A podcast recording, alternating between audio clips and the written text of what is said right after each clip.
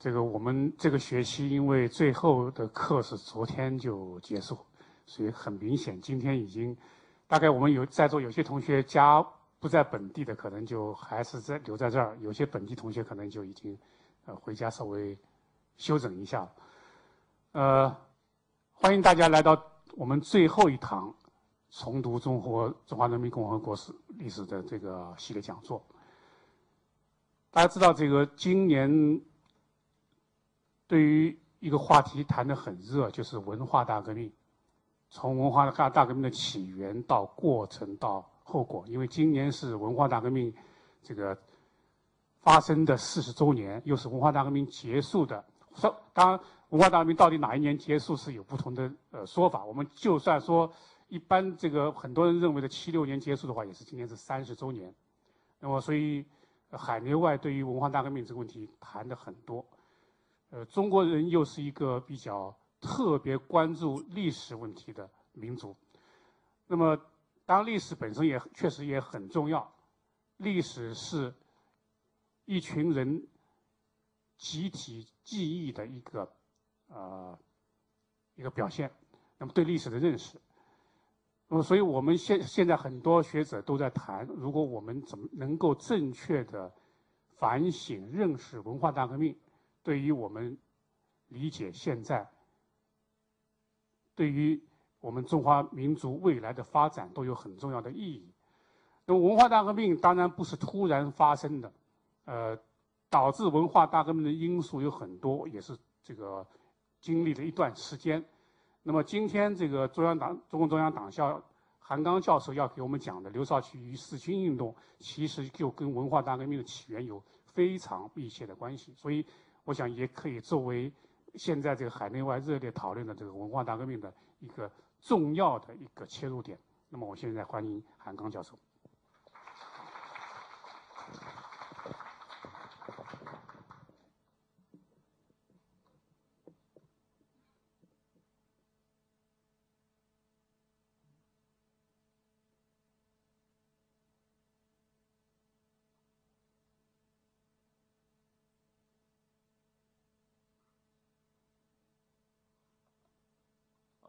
尊敬的各位教授、各位同学，下午好。今天这个讲座的题目啊，叫“刘少奇与四清运动”。呃，严格意义上说，可能我们要讲的是四清运动当中毛泽东与刘少奇的关系。呃，至于四清运动本身的经过啊，恐怕不是我们这个今天讲座的一个最主要的内容。当然，我们会不断的要涉及到四清运动的内容。什么叫四清运动？四清啊，是四个方面，叫清政治、清经济、清思想，还有个清组织。这个运动是从一九六三年进行到一九六五年，一共是三年时间。这是一个所谓的社会主义教育运动。这个运动过去一开始的时候啊。是叫四清运动，到了一九六五年年初的时候，就叫成社会主义教育运动了，一共进行了三年。实际上是一个意思，四清运动也就是社教德育。四清运动当中有一个很重要的角色，就是刘少奇。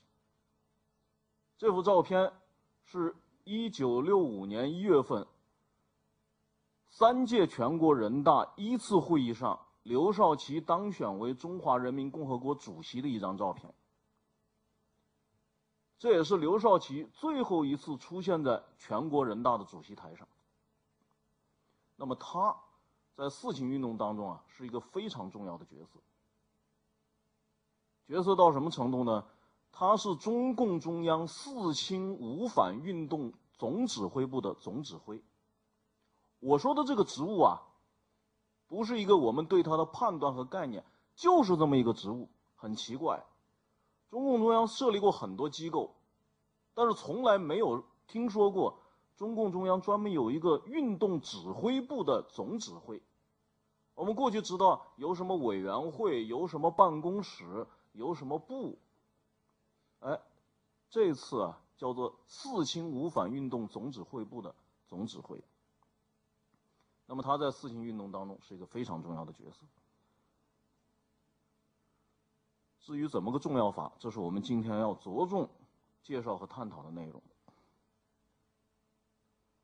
为什么会在一九六三年到一九六五年，中共中央要发动一个四清运动呢？我们也得要讲一讲它的背景。就四清运动为什么会要来的？讲四清运动的背景啊，必须要从大跃进的失败说起。大家知道，从一九五八年到一九六零年三年，中国搞了一个大跃进运动。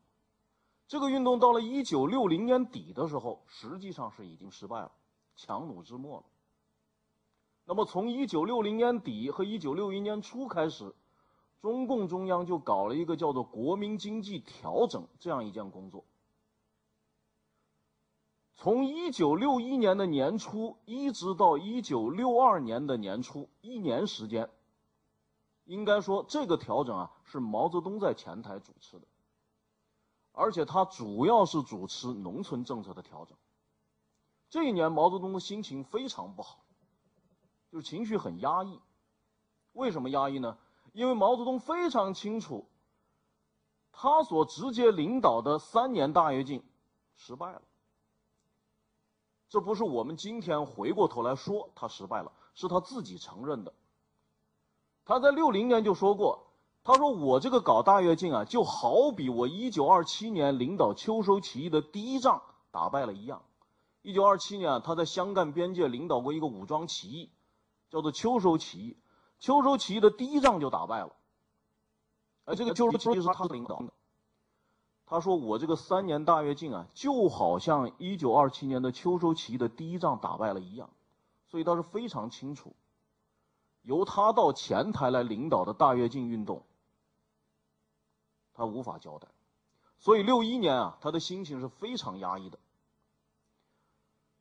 也就是在这一年，毛泽东把他的全部精力都放在了农村政策的调整，因为当时农村的情况是最为严重的。”国内大量的非正常死亡啊，就是发生在六零年这一年，啊一还有一九六一年这一年。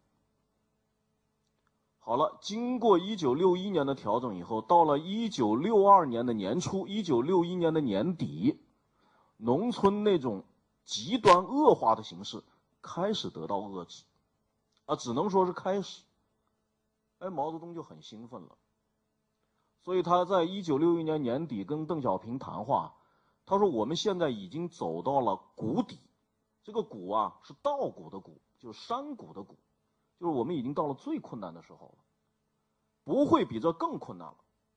紧接着我们就会要看到光明，看到好的前景了。”所以毛泽东的心情在一九六一年底的时候啊，开始变得轻松和愉悦。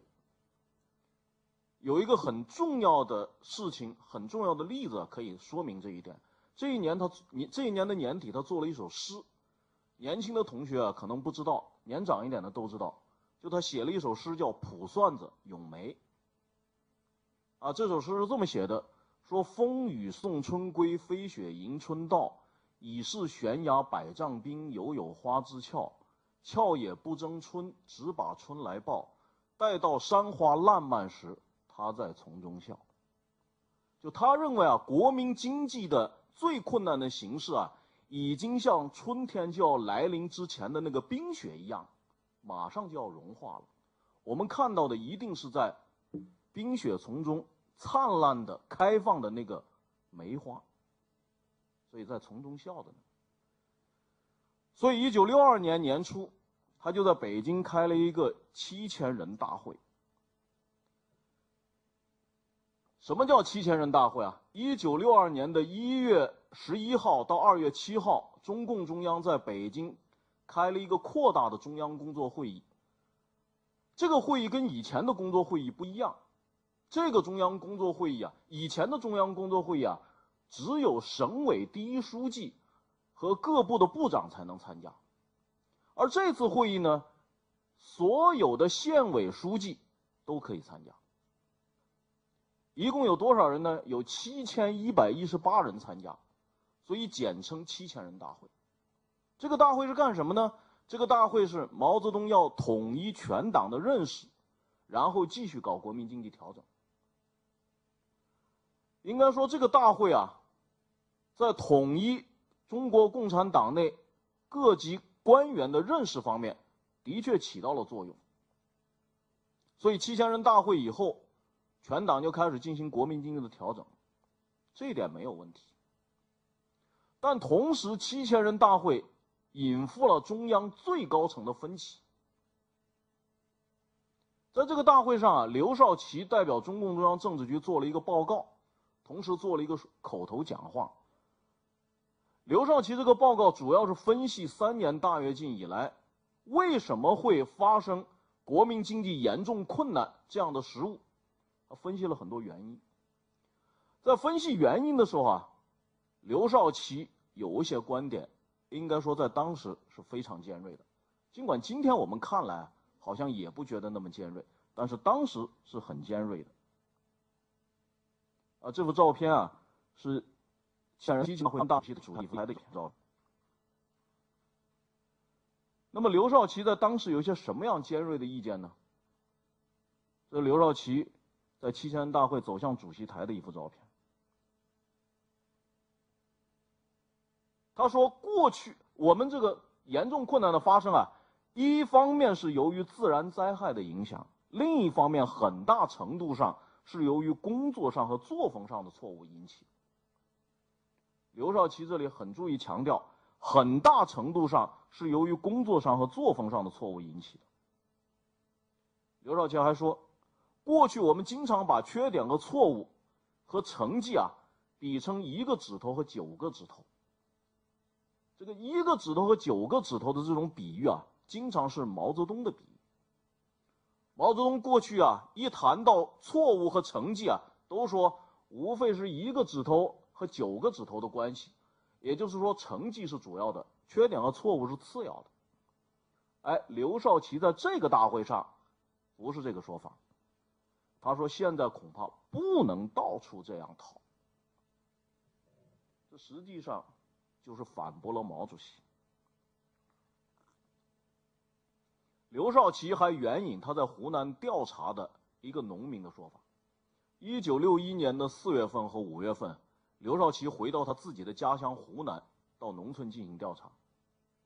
他就问这个农民：“他说你们这几年粮食大量的减产，到底是不是由于自然灾害的原因？”农民跟他说了一个很形象的说法：“说三分天灾，七分人祸。”那意思就是。主要是你们政府的问题，主要是你们官员的问题。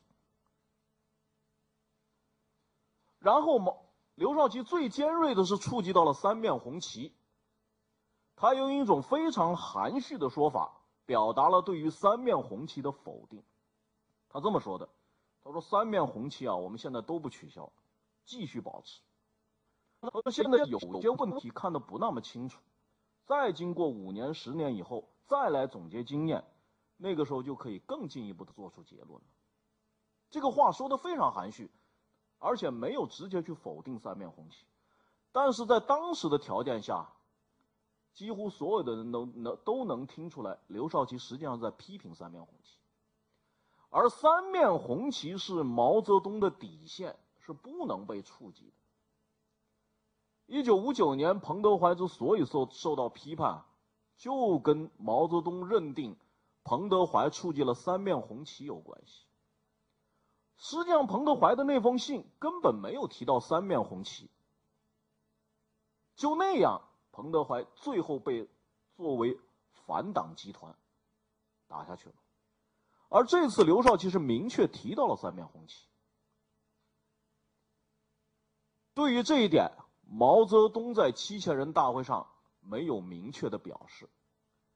那么大家会问，你凭什么说看出来，在中央高层会有分歧呢？哎，因为跟刘少奇相反的一种说法，得到了毛泽东的欣赏。这个说法就是林彪的说法。林彪当时是中共中央的副主席，他在一月二十九号的七千人大会上做了一个讲话，他的讲话就跟刘少奇的讲话完全相反了。林彪说。这些困难就是大跃进啊所导致的国民经济的困难。他说这些困难在某些方面，在某种程度上，恰恰是由于我们没有照着毛主席的指示、毛主席的警告、毛主席的思想去做的。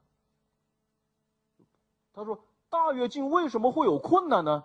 不是我们照着毛主席的指示，而是我们没有照着毛主席的指示去做，所以才导致的。他还说，根据我的经验，我们什么时候按照毛主席的路线办事，我们就会取得成功；什么时候我们不按照毛主席的指示办事，我们就会发生错误。一月二十九号，林彪做了这么一个讲话。第二天。毛泽东在七千人大会上做讲话，这是毛泽东在七千人大会上讲话的一幅照片。毛泽东在大会讲话上就说了这么一番话。他说：“林彪同志讲了一篇很好的讲话，我希望把它整理一下，给你一个星期、半个月把它搞出来。”他很欣赏林彪讲话没有稿子，只有一个纲目，所以他希望把它整理出来。林彪整理出来了。三月份，毛泽东就把林彪这个讲话的稿子批发给中央的几位秀才，而且这个批示里面说了这么一番话，说林彪的讲话是一篇很好的、很有分量的文章，看了很高兴。此件没有什么特殊秘密，可以和别的同志的讲话一同发给那些人看，或者读给另一些人听。一头雾水。什么叫做那些人？什么叫做另一些人？不知道，毛泽东也没有说。然后毛泽东批示，这个问题向党内中级干部保守秘密，不让他们知道。好好想一想，早做精神和物质准备是极为有害的。做什么准备？不知道，也是一头雾水。但是可以看出来。毛泽东对林彪的讲话是非常欣赏的。据说七千人大会开完以后啊，毛泽东曾经问罗瑞卿，罗瑞卿是当时中国人民解放军的总参谋长，还兼中央书记处书记。他说：“罗长子，罗瑞卿的个很高，在中央高层啊，都给他一个绰号叫罗长子。”他说：“罗长子。”说林总这个讲话你讲不讲得出来？罗瑞卿立刻表示我讲不出来。说明毛泽东很看重林彪的话，这反过来说明毛泽东对刘少奇的讲话是并不满意的。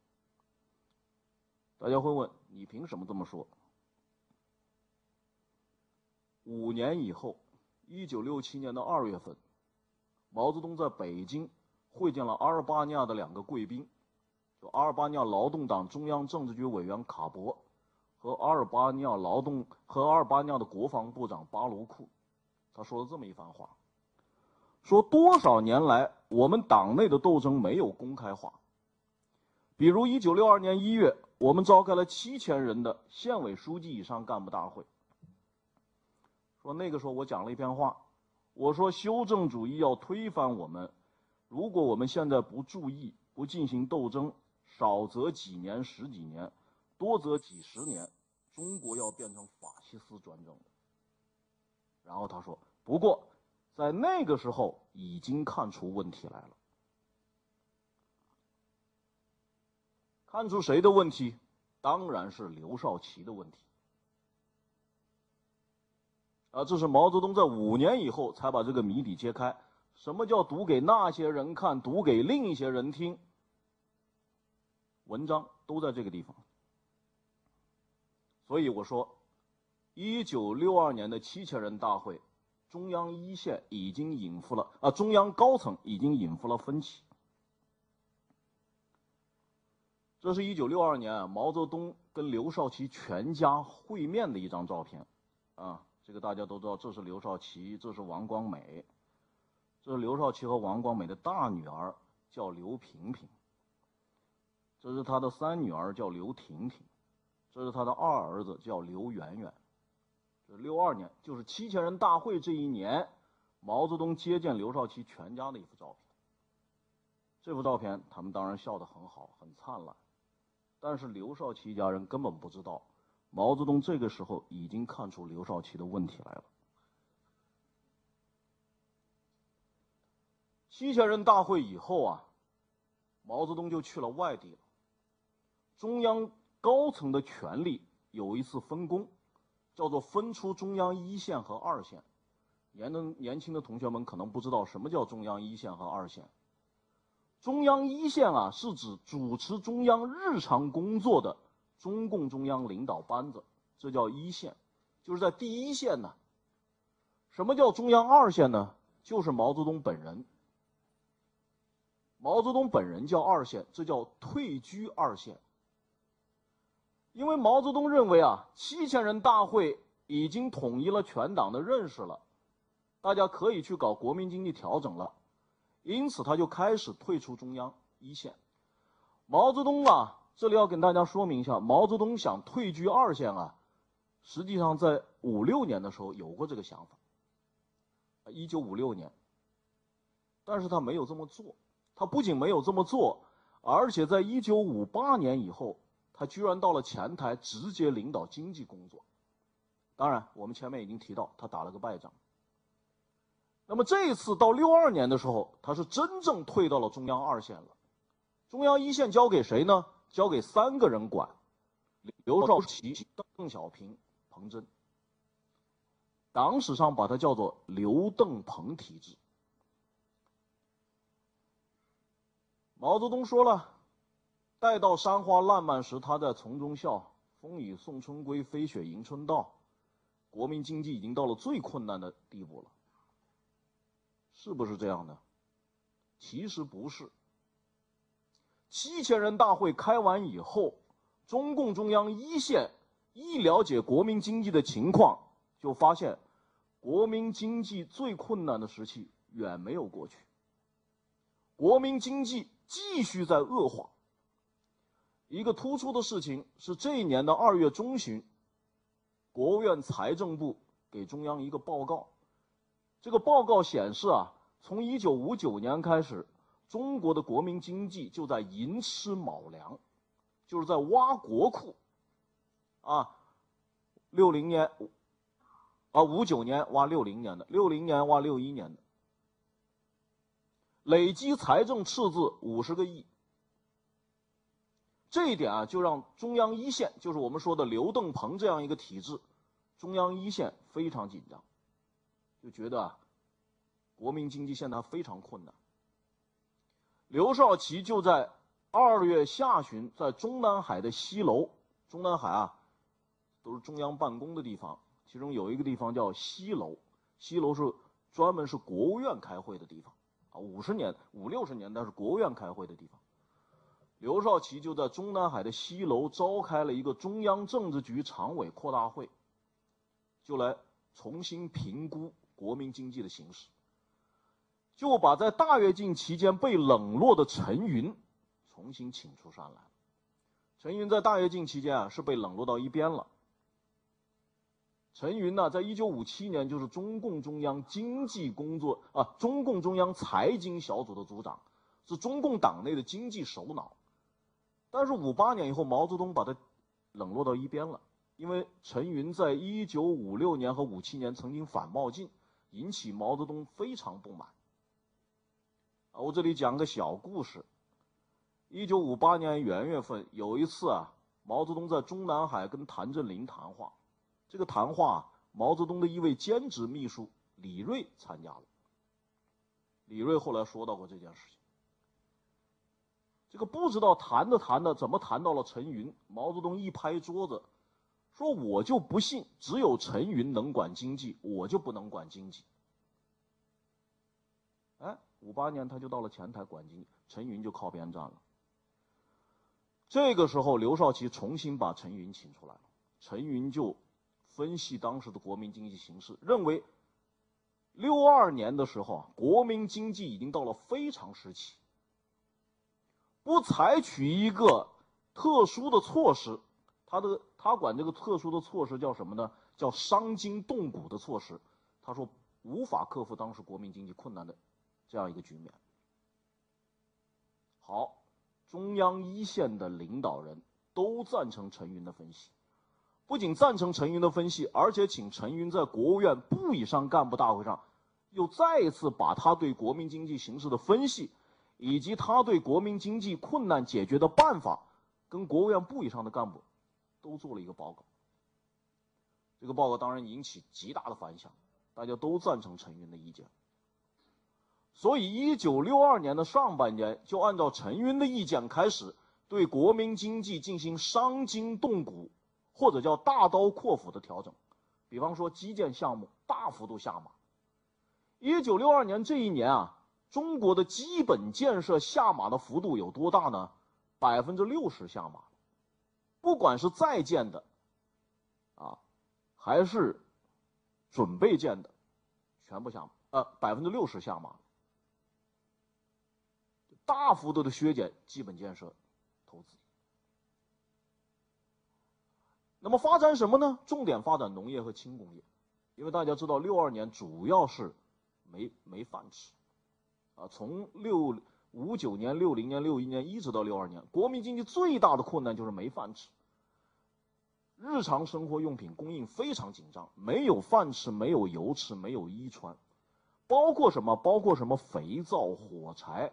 甚至头发卡子都非常紧张，所以陈云提出来，削减重工业的发展，削减基本建设的投资，大力的发展农业和轻工业，同时整顿企业。什么叫整顿企业啊？大家可能不知道，五八年那几年大跃进呢，工业企业是不搞成本核算的，当时叫做只算政治账不算经济账，就是不计代价要大量钢铁，所以企业啊。严重的亏损。好，陈云提出来要整顿整顿企业，要成本核算，要自负盈亏，要建立一整套有程序的、有秩序的企业管理制度。还有商业方面，陈云提出来啊，要开放自由市场，活跃商品供应。这是经济方面，另外一方面，农村政策方面，农村政策方面啊，六二年上半年，中国的农村已经开始农民自发的出现包产到户了。我们上一讲曾经谈到过，一九五七年，啊，一九五六年、一九五七年曾经有过农村农村的包产到户。六十年代，这是中国社会、中国农村第二次包产到户。包产到户，我们前面已经提到。上一次讲座已经提到，包产到户是被作为资本主义尾巴受到批判了的，就是它没有合法性。这个时候，农民自发的搞起了包产到户，那是为了度过春荒，啊，因为没有粮食吃啊，怎么办？农民干脆把生产队的地拿来自己种，我自己种了地以后，这些粮食我自己吃，解决我的温饱问，还不是温饱，主要是解决饥荒问题。那么好了。一九六二年上半年，全国农村搞包产到户的范围有多大呢？百分之二十。但是因为不合法，各地就提出来怎么办？当时中共中央政治局常委，也就是中央一线领导人，至少有三个人赞同。第一个就是刘少奇。一九六二年的六月份啊，毛泽东的秘书从浙江调查回来。到北京向毛泽东、向刘少奇汇报，刘少奇还没等到汇报，就说情况已经很清楚了，让他去搞调查研究，去起草文件，说这个包产到户，甚至分田到户，起草一个合法化的文件。这是刘少奇，第二个就是陈云，陈云是一九六二年的五月份回到他的老家上海青浦县搞调查。陈云也觉得包产到户是一个解决当前农村困难的有效措施，而且陈云力主要分田到户。包产到户啊，只是经营权的变化，分田到户是所有权已经变化了。而且陈云三次给毛主席办公室写信，说希望跟主席谈。第三个常委就是邓小平。各地啊很多地方的领导人到了北京来，都问书记处啊，说这个包产到户能不能搞啊？过去被批为资本主义。有一次，邓小平在接见华东局农村工作部的部长汇报的时候就说：“说我们现在农村的生产关系采取哪种生产关系啊？关键要看它能不能迅速的促进生产力的恢复和发展。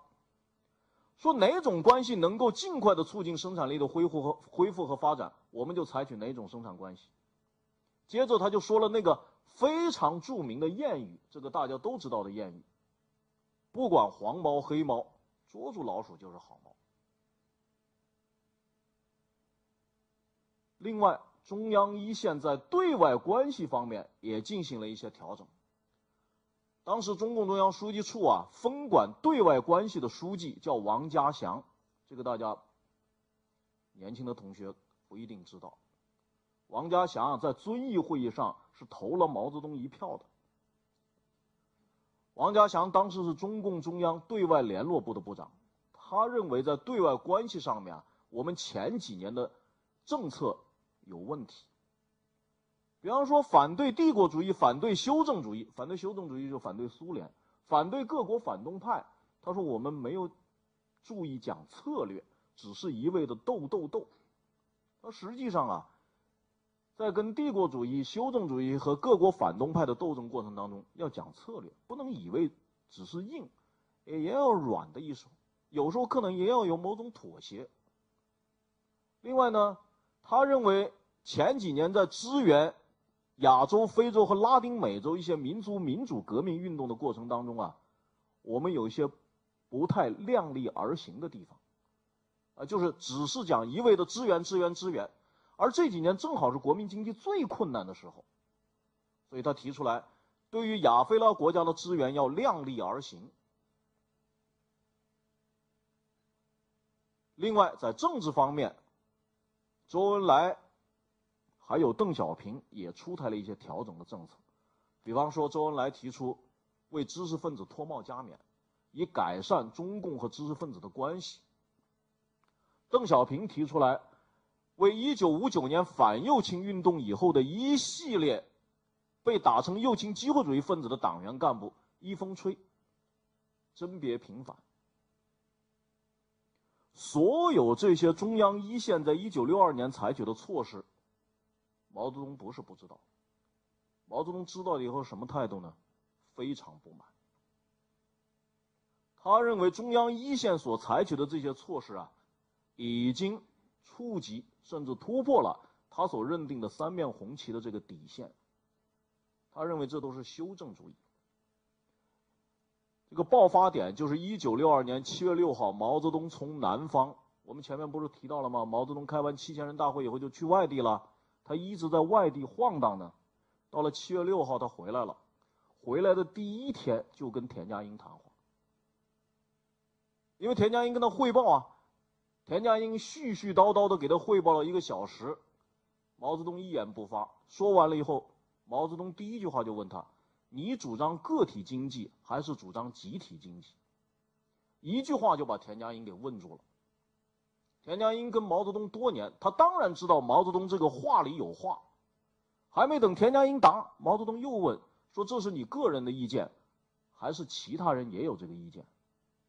田家英赶紧说：“这是我个人的意见。”上午跟田家英谈，下午就跟陈云谈，因为陈云我前面提到三次给毛主席办公室写信。想跟毛主席谈，陈云跟毛主席又谈了一个小时，也是絮絮叨叨的讲了一个小时，说分田到户的好处。毛泽东紧皱眉头，一言未发。陈云讲完一个小时就走了。据说有一位当事人说啊，实际上等陈云走后，毛主席说了一句话，当时等陈云走后，说这是个老右倾。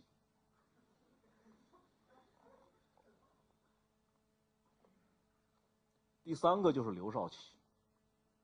刘少奇在中南海游泳池，毛泽东见面以后，第一句话就问他：“为什么不顶住？你急什么？”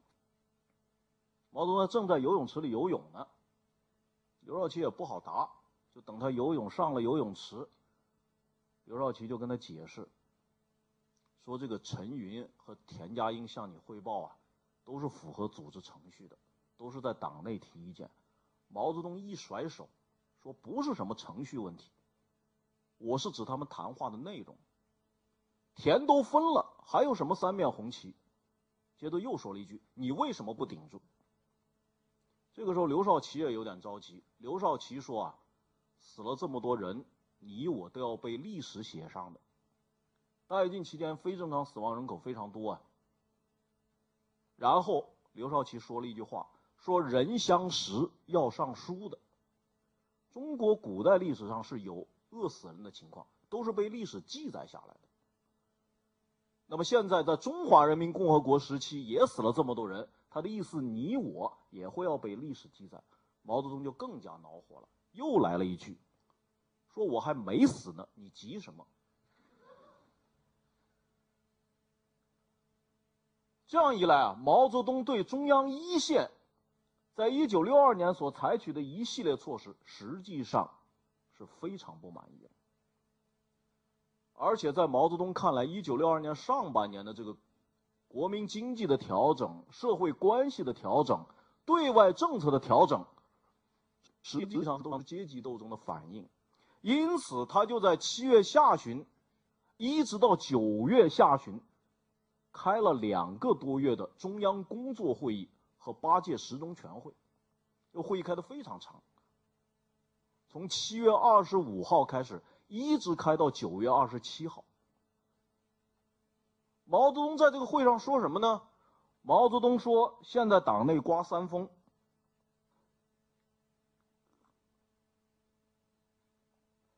什么叫三风呢？叫黑暗风、方单干风、方案风。什么叫黑暗风啊？就是因为中央一线把国民经济形势啊估计的非常严重。毛泽东说，这是把经济形势估计的一团漆黑。”所以这叫黑暗风。什么叫单干风？这个大家都知道，就是包产到户和分田到户。什么叫方案风？就是我们前面提到的，邓小平为反右倾运动当中打成右倾机会主义的党员干部甄别平反。当然有两个具体的事情。八届十中全会期间啊，讨论了两件事情。第一件是彭德怀有一封上书。一九六二年七千人大会上，刘少奇不是做了一个报告吗？这个报告有一段话，现在没有收进到刘少奇的选集里面。刘少奇说啊，我们这个反右倾可能冤枉了一部分党员干部，但是彭德怀没有冤枉。说彭德怀我们批判他还是对的，而且说彭德怀有里通外国的问题。彭德怀当年还是中央政治局委员，他虽然其他职务被罢免了。但中央政治局委员的职务他是保留了，因此他可以看到中央文件。他一看就怒火万丈，说我有什么里通外国的问题啊？他就给中央写了一个八万言书，请中央调查。他说我连外语都不懂，我要里通外国总得经过翻译吧？你们可以去调查嘛。好，认定彭德怀是要翻案。另外呢，一九六二年，从一九六一年开始啊。中国青年杂志发表了一篇小说，这篇小说是当时陕北一个著名的红军领导人叫刘志丹，刘志丹的弟弟叫刘景范，刘景范的夫人写的叫李建彤，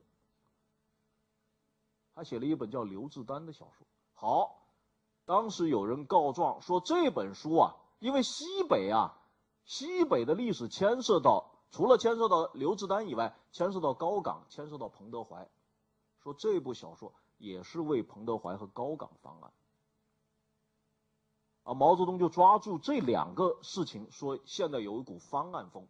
实际上呢，毛泽东针对的不仅是这两件事情，针对的是我们前面所提到的为知识分子脱帽加冕，另外就是我们前面提到的为党员干部甄别平反。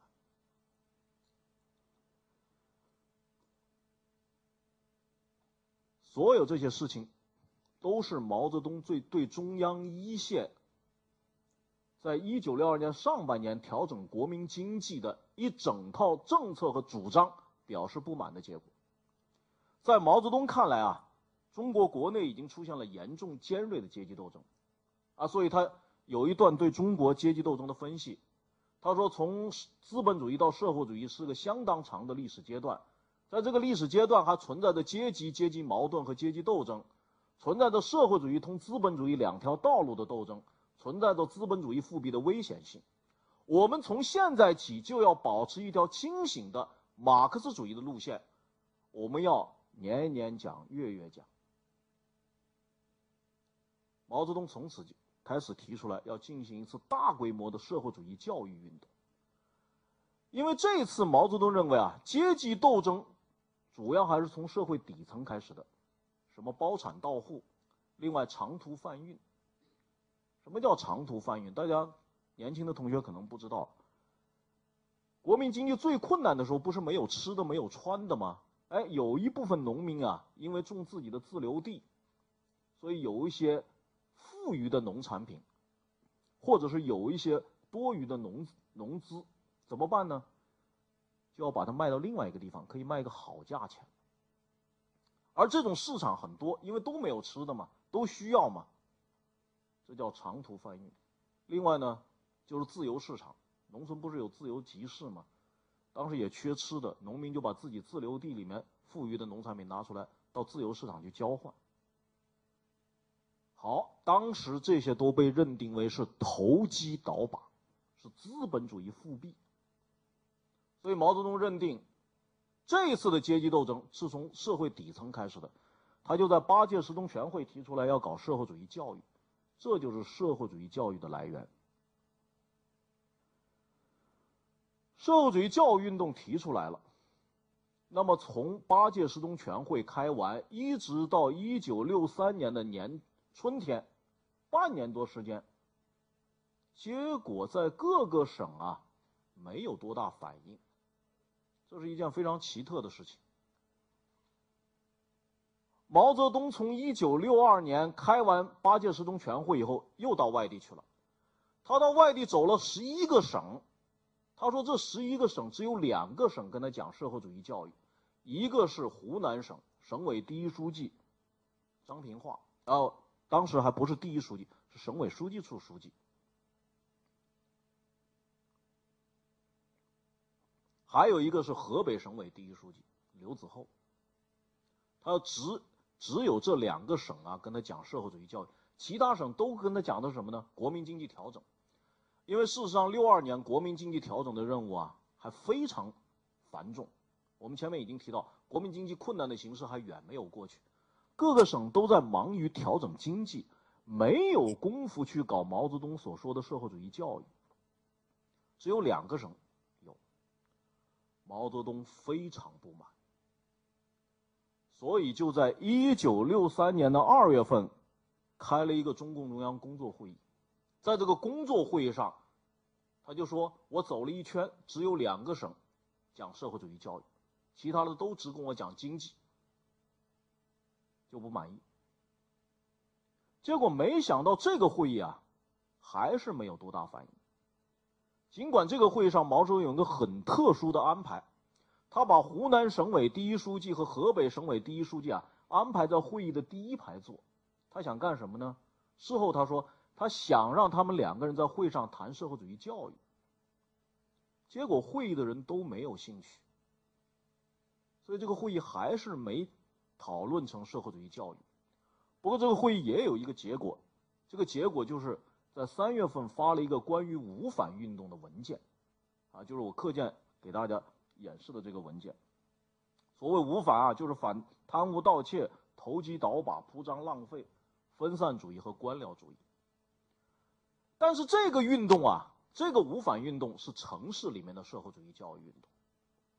而毛泽东最关注的并不是城市的社教，是中国农村的社教。所以，六三年二月的工作会议，毛泽东还是没有解决问题。接着他又出去了，又出去了以后，到了四月份呢，他接到了一个保定，河北有个保定地区，保定地委有一个报告给河北省委，河北省委把这个报告给了毛泽东。河北的保定地区啊，在农村搞社教啊，那当时不叫社教，叫整社，他搞了一个叫做四清，这是第一次提出四清，但这个四清是清哪四清呢？叫清账目、清仓库、清财务、清公分。就当时农村干部已经出现了很多问题，那么当时河北保定地委啊，觉得要解决干部队伍的问题啊，要把农村中的财务、账目、仓库和公分清理一遍，因为当时农村的干部的确有很多问题。哎，毛泽东对四清、对河北保定这个四清的经验非常重视，所以他就再次在杭州开工作会议，这次会议就是讨论农村的社教了。毛泽东提出来要把保定的这个四清的经验推向全国。好，毛泽东这一次就起草了一个文件，这个文件就是农村社会主义教育运动的文件。这个文件因为一共有十条，所以人们把它简称为叫前十条。为什么叫前十条？我们下面要说，因为后面还有一个后十条。这个文件就对中国农村的阶级斗争状况做了一个非常严重的估计，啊，认为中国农村啊到处都是严重尖锐的阶级斗争，所以要搞一次大规模的社会主义教育运动。大家知道，中国有一个著名的说法叫“阶级斗争一抓就灵”，哪来的？就这个文件来的。谁说的？毛泽东说的。阶级斗争一抓就灵，就这来的。很多人搞不清楚。好，前十条一制定以后，整个中国农村就开始进行社会主义教育运动，就开始整农村的干部。就在整农村干部队伍的过程当中，出现了一些过火的现象，啊，就是对干部啊整得太厉害了。啊，比方说把有的干部关起来，让他交代你工分怎么怎么不清楚了，账目怎么怎么不清楚了，多吃多占了，仓库里面怎么保管的粮食不见了。那么，中共中央一线的领导人彭真呢，认为这样一种做法有点像过去四十年代啊土改运动当中那个搬石头的做法，就不相信基层干部了，所以他认为应该再出台一个文件。对于这样一个社教运动的政策做一些具体规定，这个事情毛泽东不是毛泽东的主意，是彭真最早提出来的。那么中央书记处啊赞同彭真的意见，因此就在一九六三年九月又出台了一个文件，这个文件也是十条，所以叫后十条。这个文件啊在政策方面虽然做了一些规定。啊，比方说他要他提出来要团结两个百分之九十五，年轻的同学可能不知道什么叫团结两个百分之九十五，就是说啊，农村里面百分之九十五的群众是好的，百分之九十五的干部是好的，因此我们要团结这两个百分之九十五，啊，因为前一段在整社在社会主义教育运动当中对干部整的过厉害了。这个运动意思是，大部分干部和群众都还是好的，做了一些规定，但这个文件啊，也继续的重申了前十条对于农村阶级斗争形势的估计。他也提出一个很重要的口号，大家都知道，中国六十年代一个很著名的口号叫做“以阶级斗争为纲”。大家知道第一次提出是哪吗？就是这儿，就是这个后十条提出来的。整个一九六三年啊，从前十条到后十条，这样一个运动，总体上是在毛泽东的领导下进行的。应该说啊，基本上还是一个四清运动的准备阶段，并没有进入到实质发动的阶段。那么到了一九六四年，正式进入四清运动的。展开阶段的时候，问题就出现了。我刚才说了，一九六三年是毛泽东在第一线啊领导社教运动，一九六四年变了，一九六四年谁在前台呢？谁在第一线领导社社教运动呢？刘少奇，就我前面讲到的，这一年中央书记处做了个决定，成立四清五反运动总指挥部，总指挥就是刘少奇。那么大家会要问，六三年刘少奇怎么不去当总指挥？啊，因为一九六三年，刘少奇的外事活动很多。这一年的春天到秋天，他先后访问东南亚和朝鲜，非常繁忙，所以他没有时间在第一线领导社教运动。而这一年的七月份到八月份，刘少奇过去的那个肺结核病啊又复发，所以他又养了一个多月。年底呢，刘少奇还搬了一次家，啊，在中南海还搬了一次家，所以一九六三年这一年，刘少奇没有功夫去管社教运动。一九六四年不一样，一九六四年为什么毛泽东不来领导了呢？因为大家知道，一九六四年毛泽东在第一线在前台领导是另外一个斗争，叫做国际反修斗争。啊，这一年大家知道，从一九六三年的九月到一九六四年的七月啊。中共跟苏共发生了一个大论战，写了九篇文章，叫《九评》。毛泽东管那件事去了，刘少奇就在中央一线，来管社会主义教育运动。这是一九六四年的十月国庆节，毛泽东和刘少奇在天安门城楼上的一幅照片。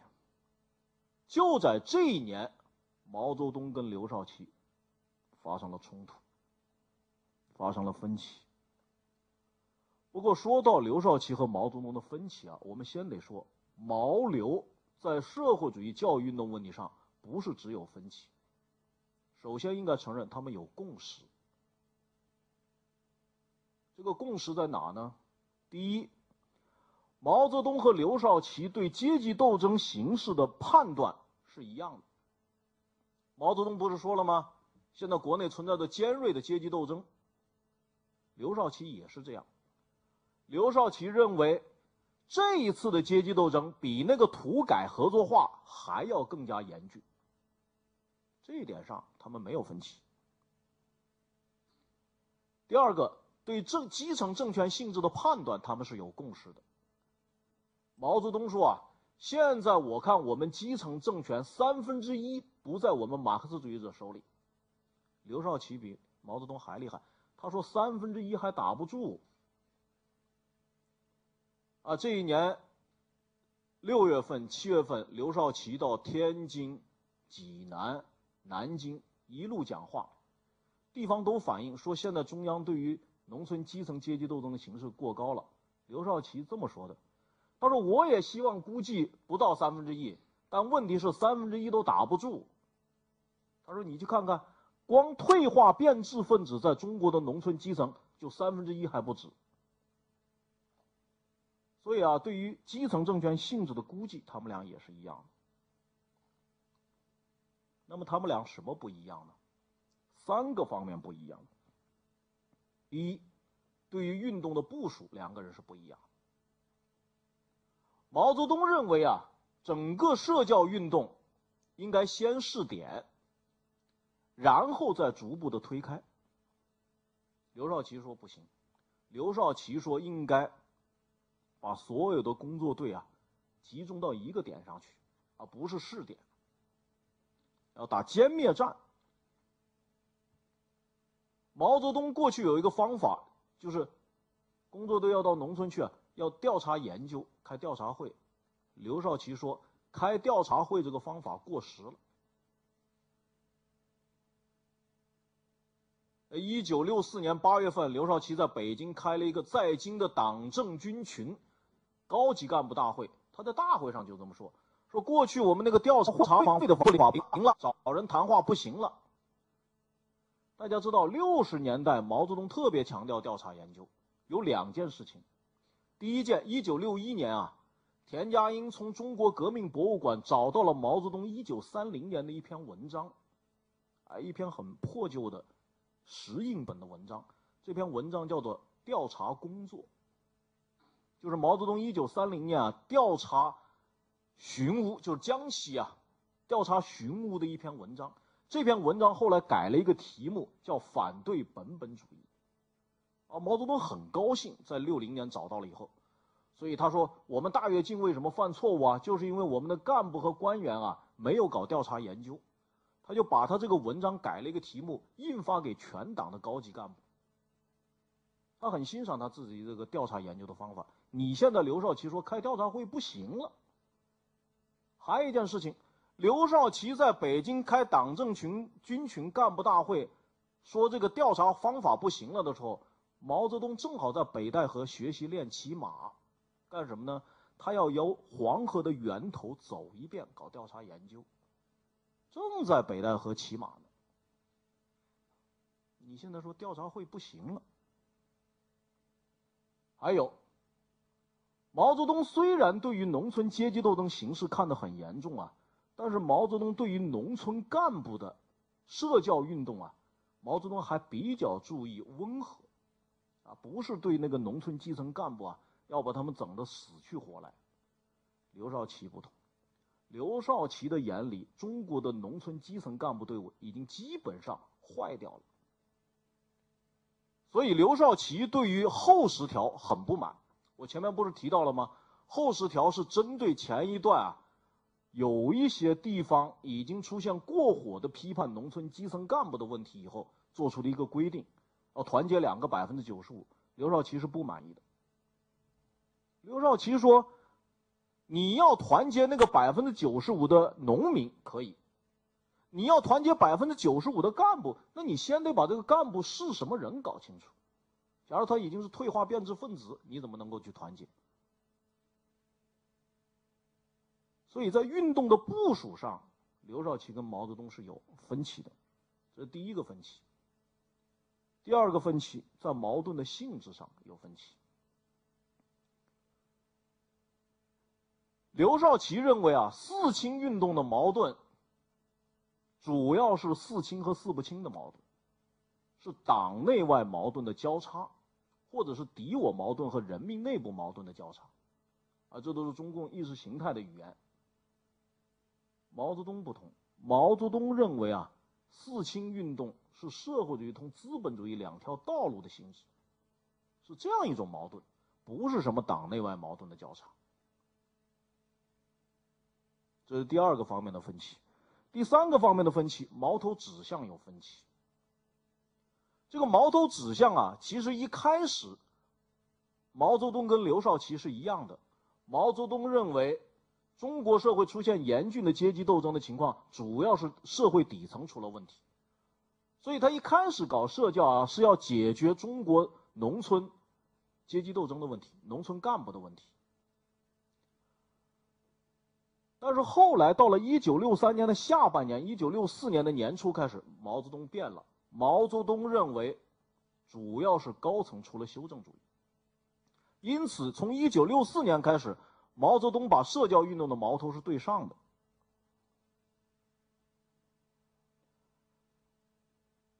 刘少奇呢？刘少奇认为矛盾应该对下。刘少奇认为是农村干部队伍出了问题。好。毛刘在一九六四年的这三个方面的分歧，到了一九六四年年底，变成了公开冲突。一九六四年的十二月份，一直到一九六五年的一月份，中共中央政治局在北京开了个全国工作会议。这个会议也开得非常长，在这个会议上，毛泽东跟刘少奇的冲突就公开化了。十五号第一天开会，两个人的话就不投机。啊，刘少奇说啊，说现在广东提出来，我们现在农村有一个特殊阶层，有一个富裕阶层，说有的地方呢是提新资产阶级分子，他到底怎么个提法？毛泽东说，农民懂什么新资本主义啊？什么新资产阶级？啊？农民就只知道贪污盗窃、投机倒把。呃，刘少奇又说。说这个社教运动啊，现在看来集中到一个点上去搞啊，骨干力量有点分配不过来，战线过长了。毛泽东说：“缩短就完了嘛，一缩就短了嘛。”然后刘少奇又说：“说我们现在这个农村干部问题，到底是什么性质的矛盾？啊，所以陶铸提出来啊，说是。”要解决这个问题，要讨论这个问题，要定性。刘少奇说：“是不是还是要讨论一下，我们这个矛盾是不是富裕阶层，还有特殊阶层跟农民、跟贫下中农的矛盾。毛泽东根本不理，根本不谈。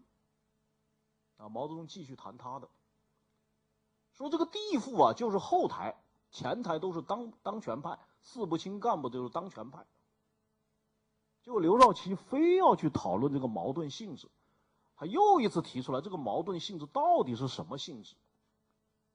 毛泽东这个时候还是谈他的，还引用了杜甫的一首诗，啊，叫做“弯弓当弯墙，这个擒贼先擒王”。啊不，射人先射马，擒贼先先擒王，然后说了一句，说豺狼豺狼当道，安问狐狸。那这意思就是说，你那个当权派你不抓住，你抓那个地富反坏没有用。这刘少奇还是想谈矛盾性质，这两个人啊，一看开会的记录，你就发发现两个人老是谈不到一块儿。结果毛泽东说不谈了，今天不谈了。紧接着几天会就是开小组会。到了二十号，再次开中央政治局常委扩大会，刘少奇又提出这个问题，说陶铸提出来说这个农村社教的这个矛盾，四清运动的矛盾到底是什么性质的矛盾？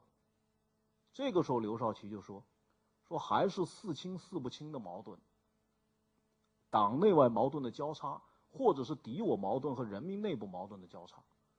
毛泽东这个时候顶了他。说什么交叉不交叉，就是资本主义嘛，就是社会主义和资本主义的矛盾嘛。这次也没有谈下去。但是过几天有一件事情，就使得气氛变得非常紧张了。十二月二十六号，这是毛泽东的生日，毛泽东自己用自己的稿费在人民大会堂请客。请了谁呢？请了四个劳动模范：陈永贵、董家庚、邢燕子、钱学森。他让这四个人跟他坐的一桌。毛泽东说啊，说今天是我我我的生日，我自己用我的稿费请客。他说请客也不能光吃饭，总得说几句话吧。结果他就说开了，说有的人摸到了一点东西就翘尾巴。说翘什么尾巴？摸到了两点三点也不应该翘嘛。说我没有蹲点，我没有发言权，但是我还是要发言。说有的人在我头上拉屎尿尿，哎，这些话都是说给谁听的？都说给刘少奇听。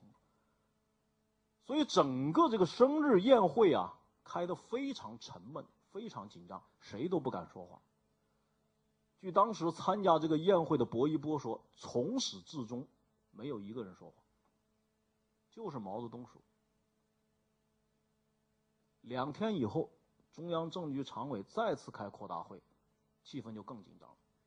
前一天，毛泽东让工作人员给他找两本书，一本叫做《中国共产党第八次全国代表大会文件汇集》，一本叫做《中华人民共和国宪法》。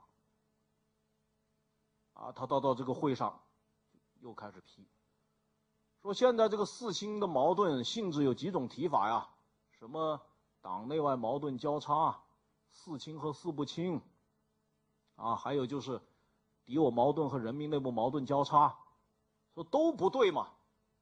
说真正符合实际情况的定性，应该是社会主义和资本主义道路的矛盾嘛，无产阶级和资产阶级的矛盾嘛。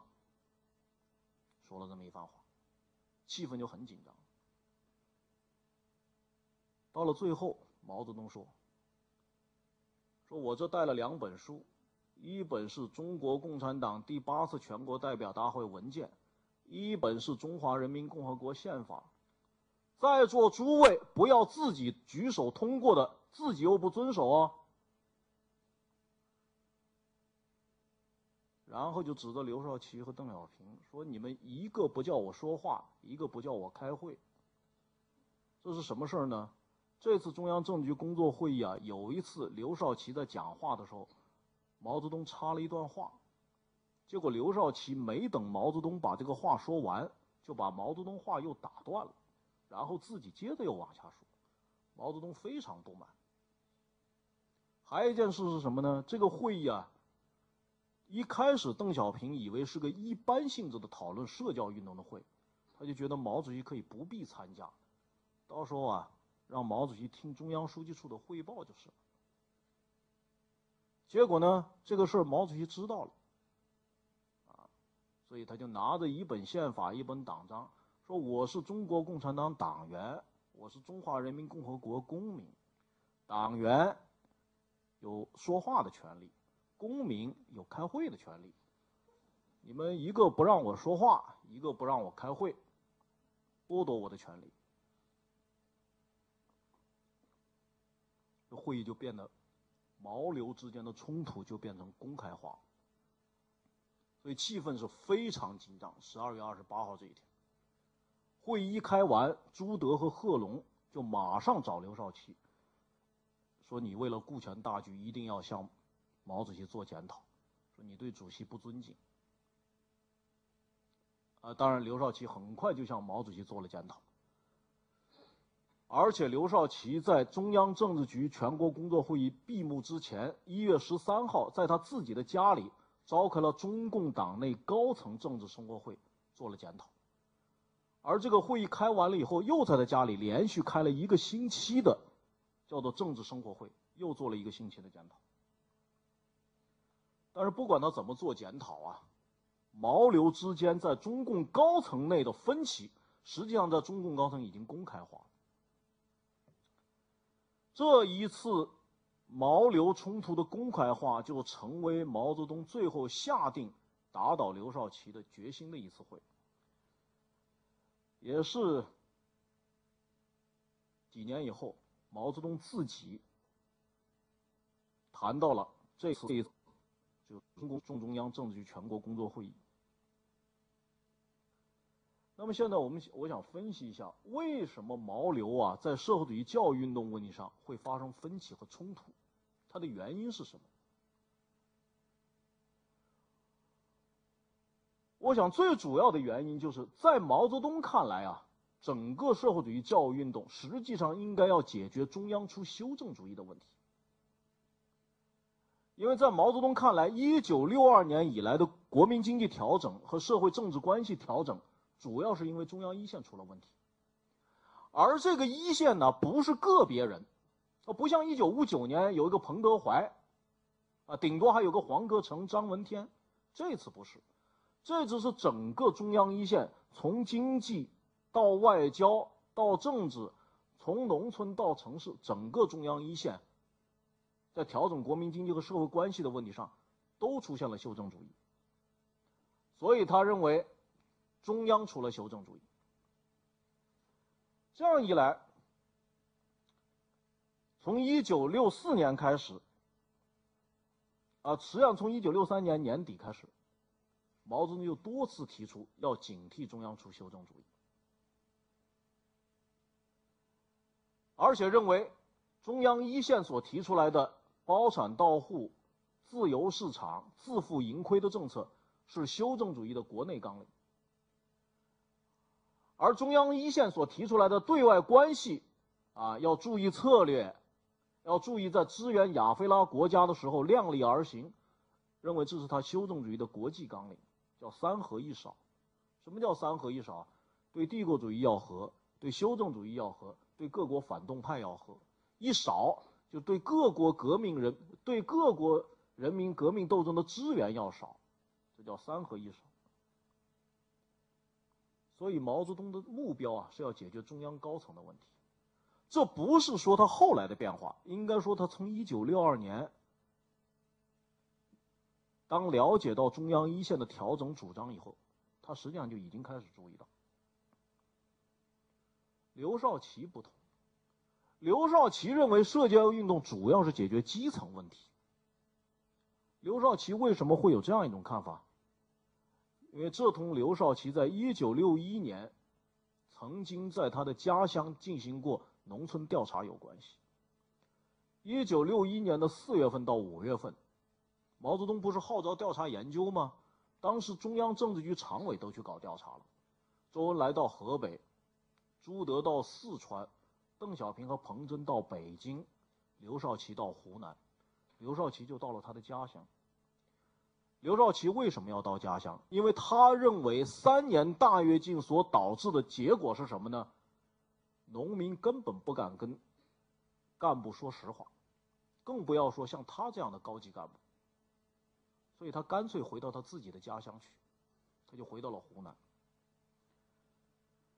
这是刘少奇回到他自己的家乡湖南宁乡县花明楼公社碳子冲生产队的一幅照片。这次刘少奇回家乡，那可以说是一竿子插到底。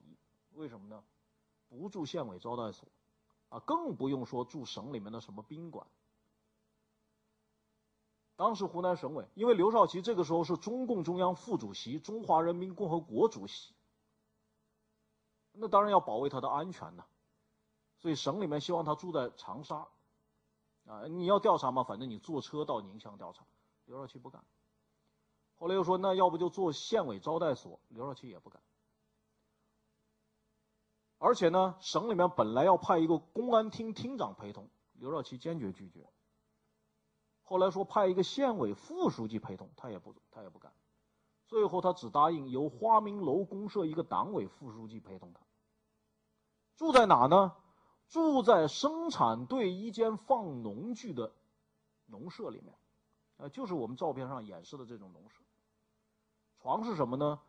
就湖南农村那个门板呢，是可以卸下来的，睡在那个门板上，铺一点稻草，和他的办公室主任王光美两个人，呃，当然还有秘书，还有一个公社党委副书记。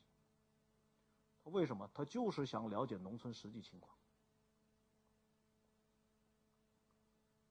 农民不敢说真话，他到农农农社去问农民，说你们能不能吃饱饭？我们能吃饱饭。农民是不敢说，因为有有社队的干部在呀。刘少奇当然不相信。刘少奇怎么调查？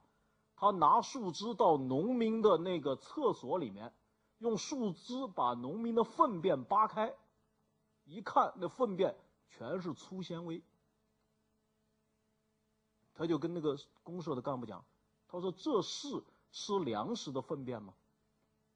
全是粗纤维啊，有什么草根、树皮啊。”问农民有没有油吃？说有油吃。打开那个碗橱就看油壶是光光的。所以在刘少奇看来，社队干部都已经烂掉了，农民根本不敢说真话。他这次调查还有一个事情让他很受刺激，他不仅是回了他自己的家乡花明楼公社碳子冲生产队，他还到了长沙县广福公社一个天华大队。去做了一个星期的调查。天华大队是个什么大队呢？天华大队从农业合作化运动以来，是全国乃至全省的农业战线上的一个先进典型。他有一个全国劳动模范，叫彭梅秀，是天华大队的党总支书记。这个人非常霸道。文化大革命的时候啊，广州军区战士话剧团曾经演出过一出话剧，我小时候看过，是专门歌颂彭梅秀、批判刘少奇的。这个话剧的名字我还记得，叫《傲雪红梅》，因为这个人叫彭梅秀嘛。彭梅秀怎么霸道呢？刘少奇到这个队以后，了解农民到底对于现在的政策有什么意见。其中一个最大的意见，公共食堂，农民都希望把公共食堂解散，但是不敢说，因为社队干部都在，彭梅秀也在，刘少奇就让社队干部都走，他单独跟农民谈，农民果不其然反映，问题最大的就公共食堂。这个在座的年轻同学可不知道，公共食堂多好啊，就跟我们餐厅一样，也不用洗碗，也不用什么，去了就吃嘛。一九五八年的公共食堂可是遭罪了。第一，农民住的很分散，那个时候要把农民的房子全拆了，集中到一个地方吃食堂。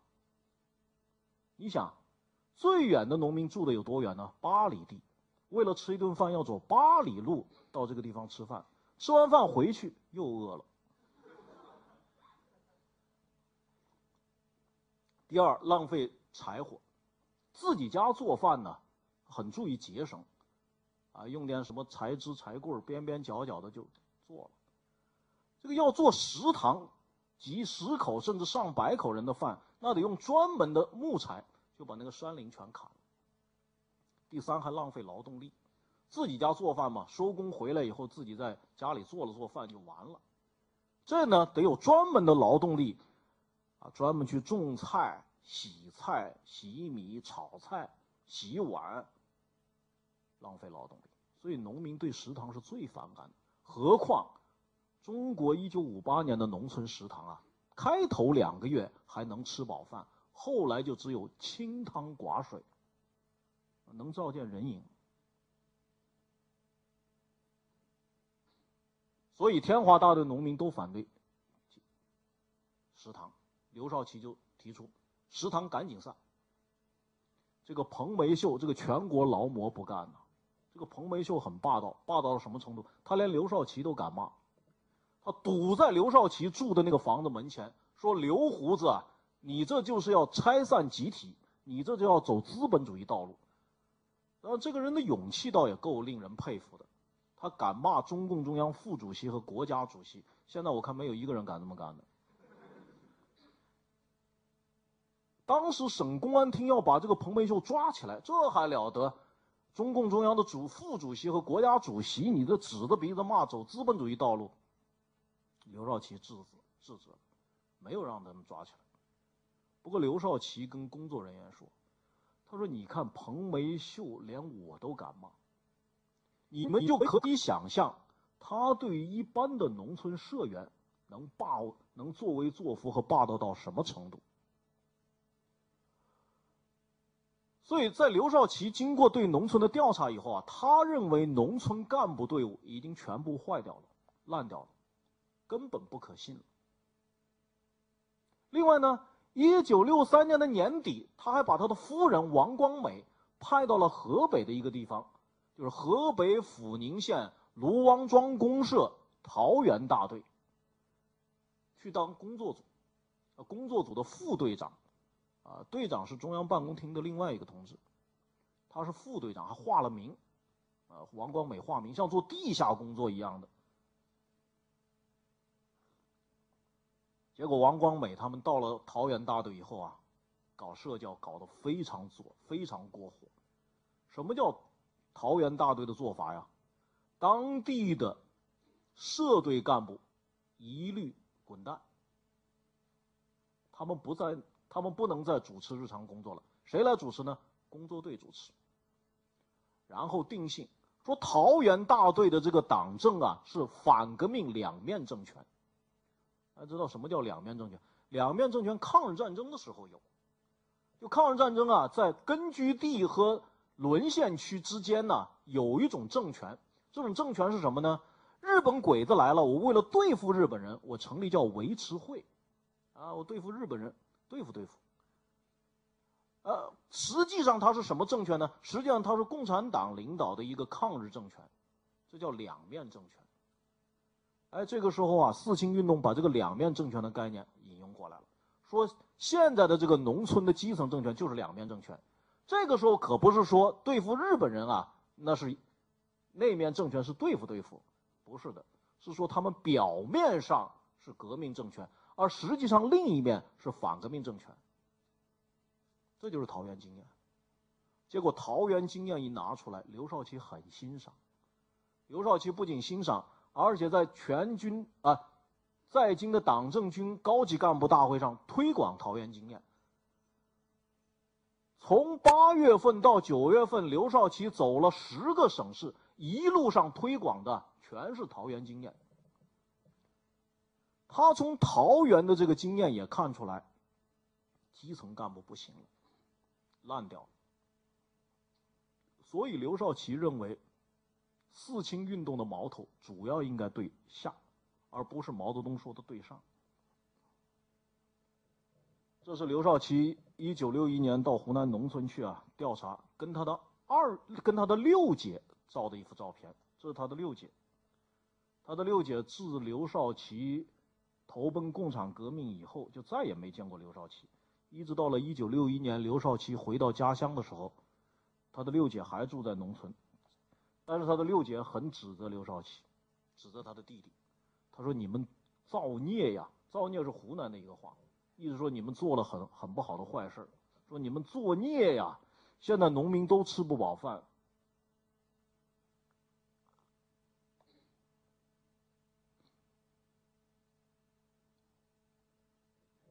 我们前面已经讲到，刘少奇矛头向下，毛泽东是矛头向上的，而且毛泽东这个矛头向上，不是我们一般说的到省部一级，他是一直到了中央最高层。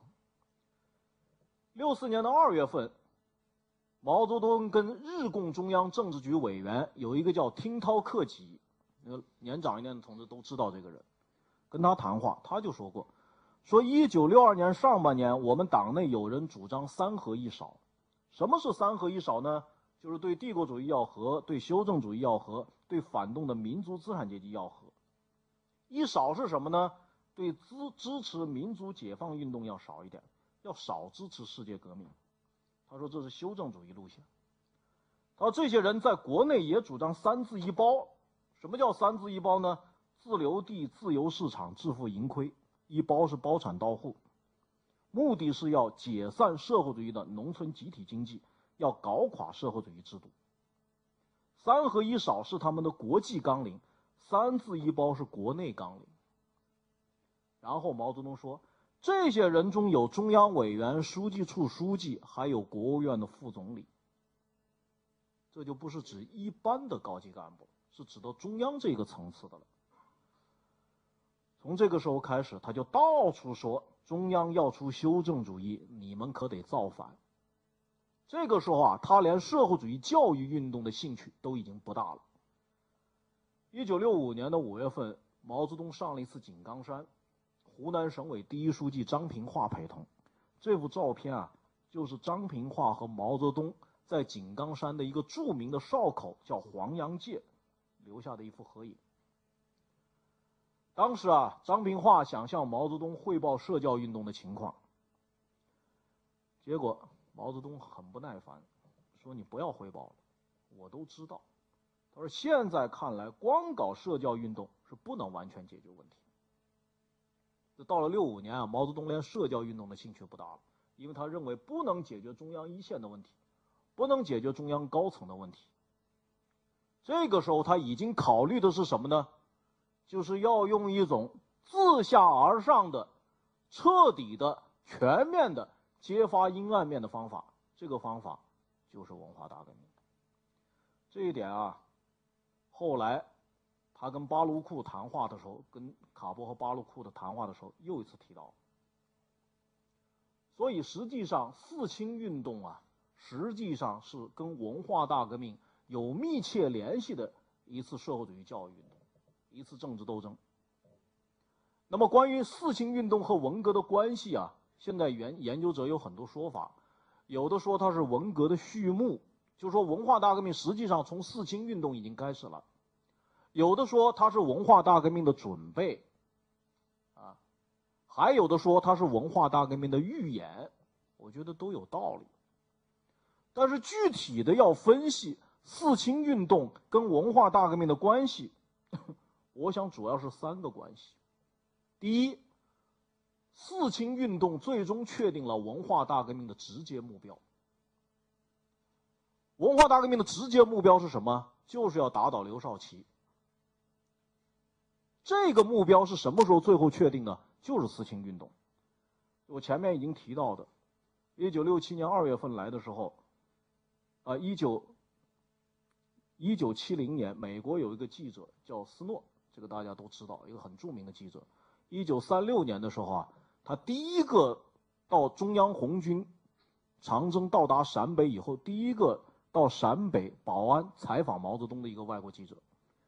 一九七零年他最后一次来华，啊，这一年的十月国庆节，毛泽东有意的把斯诺安排在天安门城楼跟他一块儿合影。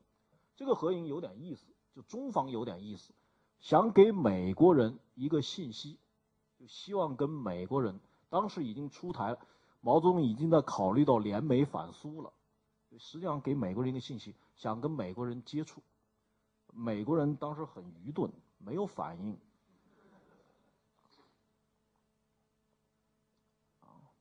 这是另外的话了。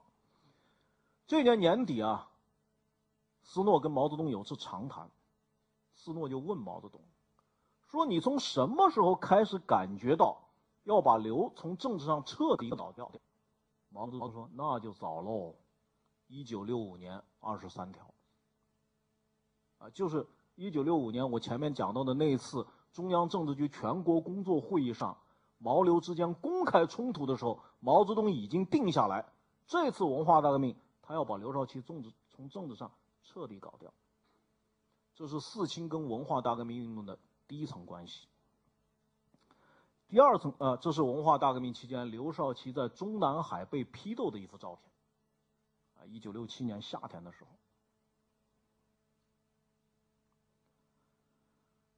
第二层关系。就是四清运动形成了文化大革命的意识形态。呃，大家知道，文化大革命毛泽东是有一整套意识形态的，有一整套他的阶级斗争理论的。而这些阶级斗争理论，包括我们前面已经介绍到的，什么叫阶级斗？什么？中国的社会是个什么性质？就是从资本主义到社会主义的这样一个过渡阶段。这个过渡阶段是一个什么状况？毛泽东提出来的是存在的阶级阶级矛盾和阶级斗争，存在的社会主义同资本主义两条道路的斗争，存在的资本主义复辟的危险性。这是毛泽东发动文化大革命的一个基本的理论，这个理论也是四清运动时期时候形成的。还有文化大革命一个有名的口号，我们前面已经讲到的“阶级斗争为纲”，阶级斗争一抓就灵。这都是四清运动当中形成的，这就为以后的文化大革命发动起来，为毛泽东提出一整套的关于发动文化大革命的主张政策，提供了一个意识形态的基础。啊，这是四清运动跟文化大革命的又一层关系。四清运动跟文化大革命啊，还有一层关系，就是酿成了文革的社会氛围。什么什么意思呢？四清运动啊，我们前面讲到的，对于中国社会阶级斗争状况所做出的那一系列严峻的估计啊，对于当时中国社会的底层，已经造成了一种紧张的氛围。所以后来的那些红卫兵啊，为什么文化大革命是从红卫兵开始起来的呢？红卫兵都是在六四年、六五年接受了四清运动关于文化大革呃关于阶级斗争的这一系列教育以后，所形成的自己的一整套的理念。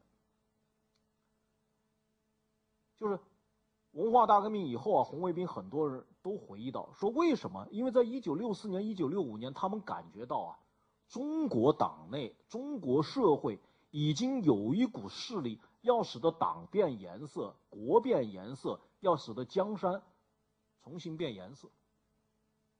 这是中国社会在四清运动啊，给那一代年轻人所留下来的一个基本的社会的印象。所以后来为什么他们能够造反啊？跟四清运动很有关系。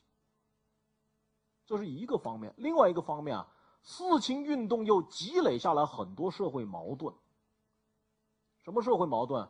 由于四清运动整干部整得很厉害，因此在党内、在社会上就形成了党内干部和干部之间的矛盾。还有就是干部和群众之间的矛盾，因为四清运动搞得很过火的，最过火的时候，干部有被打死的，啊，就是认为他多吃多占、贪污盗窃、投机倒把，有的嘛可能有那么一点问题。有的可能根本就没有问题，但被认定是有问题。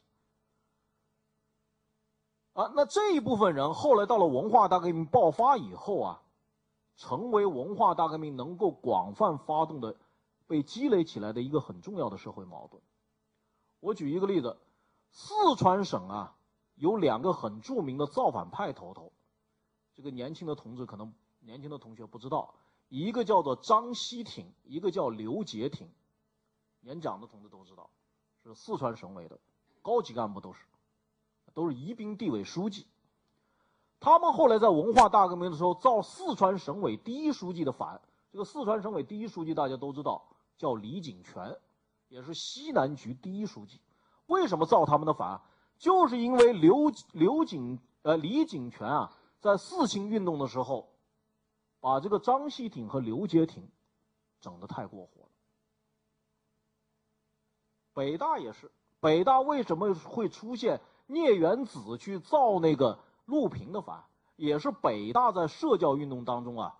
两派之间积累了矛盾，而文化大革命一爆发，原来在社教运动当中被压制的这一派，呃，终于找到了一个出气口，他们可以来造反了。所以啊，社教运动为文化为文化大革命的发动也积累了社会矛盾，这就是四清运动或者叫社教运动跟文化大革命的三层关系。那么最后我想讲一讲社教运。四清运动或者叫社教运动啊，在目前，在内地大陆的中共党史学界研究的非常不好。这个问题不知道为什么，可能跟档案文献的公布啊非常有限有关系。到现在为止，大陆关于社教运动或者叫四清运动的专著只有一本，还是去年出版的。我给大家推荐一下。这部专著啊，是我们中央党校的博士生导师郭德宏教授跟他的博士生林晓波一块儿写的，叫《四清运动实录》。这是到目前为止大陆唯一一本有关四清运动历史的专著，是浙江人民出版社去年出版的。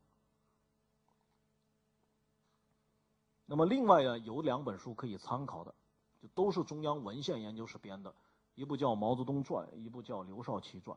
这里面透露了一部分史料。那么，我想今天关于刘少奇与社交运动的问题啊，作为一个主题发言的主要内容，我就讲到这。下面我欢迎大家就社交运动问题提出疑问、提出问题，我愿意就我所能做一些解答。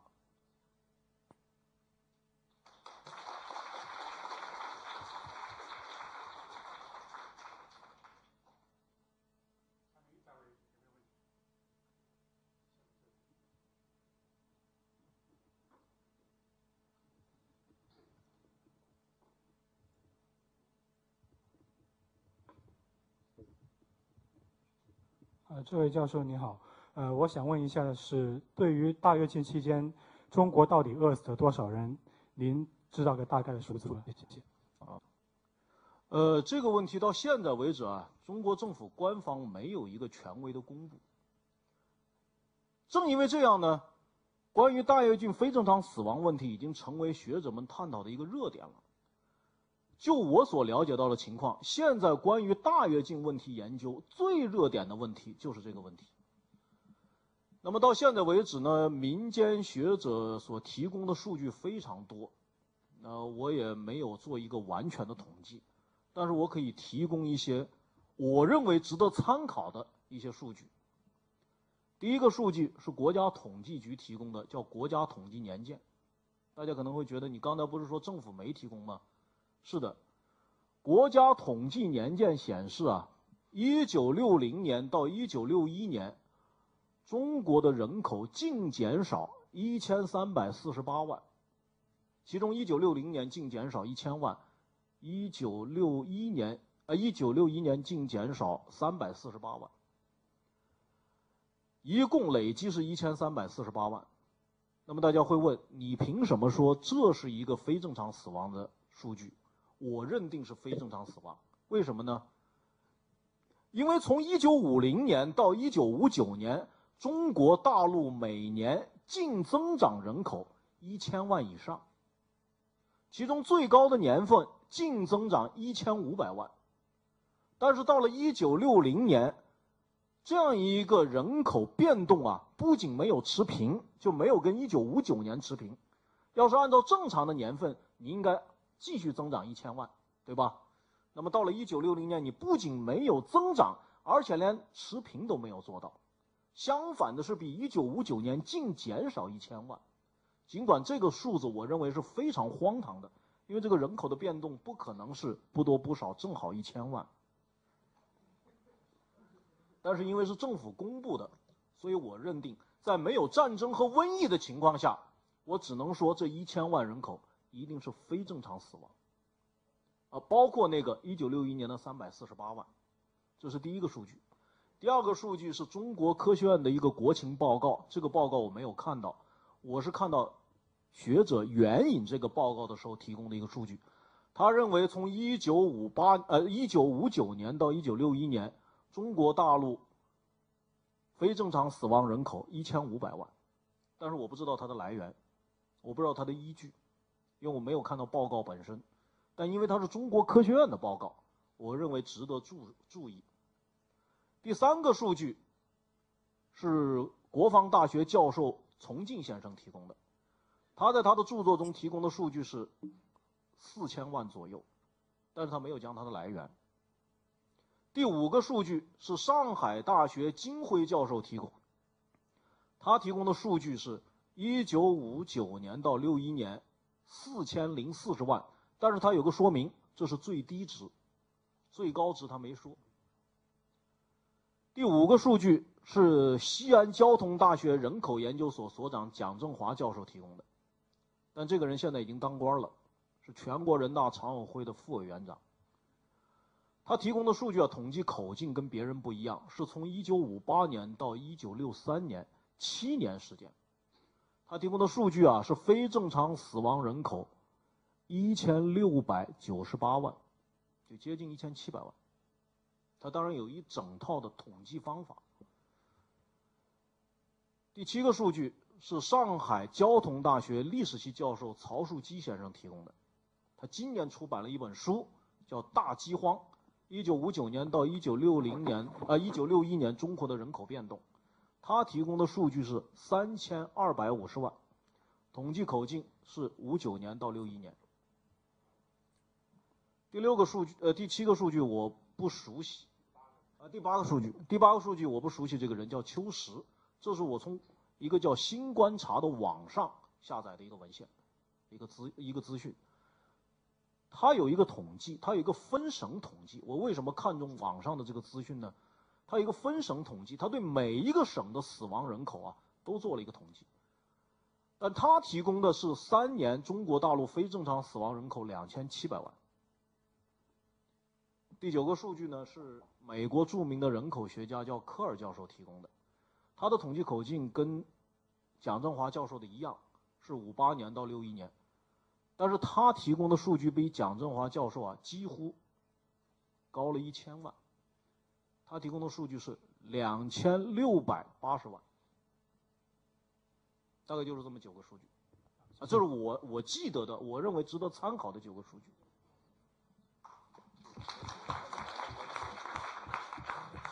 呃，呃，韩韩教授你好啊，我有两个很可能很优雅的问题，一个问题就是说。你谈到就是文化大革命，毛泽东发动发动文化大革命的原因是为了呃干掉那个刘少奇。那么在当时的情况下，我不了解啊，会不会毛泽东还会有采取一种比如说更简单的方法，利用他个人的权威就很容易的就把刘少奇给去掉了？还说他一定要需要文化大革命这样复杂的一种运动？这是第一个问题。第二个问题呢，刚才你谈到了呃刘少奇的一些呃行为啊。我觉得很有一地方比较矛盾，一方面呢，他很能体现那个普通老百姓的那种疾苦吧，他能支持那种分田到户；另一方面，他对那个基层干部呢，就采取在我看来非常极端的一个行为，说你们都是坏的，都要被那个整掉。所以在我看来，好像这种两种行为有点儿，他为什么就因为绝大部分干部也许还是还是还是好的吧，我想就说就这这两个问题。好，我先回答第一个问题。文化大革命啊，我们今天回过头来看，毛泽东有没有可能采取一个更简单的，像处理彭德怀的那样一个办法来解决？不可能。为什么不可能呢？因为到了六十年代的时候啊，毛泽东自己已经感觉到，他面对的不是某一个人了，不是一个单个的彭德怀，也不是一个张闻天，也不是一个黄克诚。而是一个中央一线的群体，甚至认为是一个从中央到地方的群体。有好多事情能证明，我前面特别提到了，不知道大家注意没有？比方他六二年就提出来要搞社会主义教育，结果到六二年年初开中央工作会议，十一个省只有两个省谈，没人响应。还有五月份他提出了一个前十条，九月份结果又搞出一个后十条，其实他对这个是不满意的。这个事情是彭真做的。毛泽东后来六五年说：“说是啊，怎么回事啊？有一个前十条了，谁又搞出一个后十条啊？很不满意。”还有，毛泽东曾经说刘少奇啊，因为刘少奇一九六四年开党政军干部大会，对党在京的党政军干部大会批评非常严厉，说你们必须下去，必须下去干什么？蹲点。搞工作队。由于刘少奇的严厉批评，这个大会一开完以后，北京一万多工作队就在京的党政军高级干部一万多人就到了农村。毛泽东曾经说过：“说我说话没这么灵啊。”刘少奇一说话，你们就都下去了。为什么呢？大跃进的失败，实际上在中共党内使得毛泽东的权威在下降。我举一个例子，就是我前面提到的七千人大会。七千人大会啊，我是看过档案的，看过七千人大会的简报。当然，这个简报现在是不公布的。这个简报的小组讨论就反映，已经有人直接点名批评毛主席，批评毛泽东。这说明什么？这些都说明，实际上毛泽东说话不灵了。这个不灵就不是毛泽东。啊，就不是刘少奇一个人的问题，所以他感觉到，他面对的不是一个刘少奇个人，他必须要发动一个更大规模的能解决问题的这样一种方式。这是回答的第一个问题。呃，第二个问题你提到好像有点矛盾，其实不矛盾，因为刘少奇是把把把农民跟基层干部截然分开的。你前面提到的，他是同情农民，但是他对基层干部是非常不满意的。他认为基层干部是骑在农民头上作威作福的官老爷，这个不矛盾。那么为什么会这样？主要是跟他六一年到基层调查农村有关系。